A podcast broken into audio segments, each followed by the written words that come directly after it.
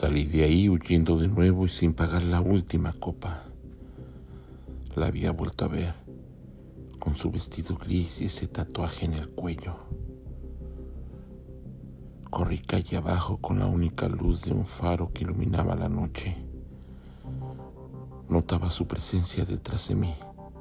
Quería alcanzarme.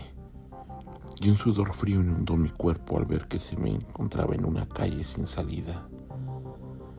Eran las 21:59, justo la hora que marcaba el reloj tatuado en su cuello.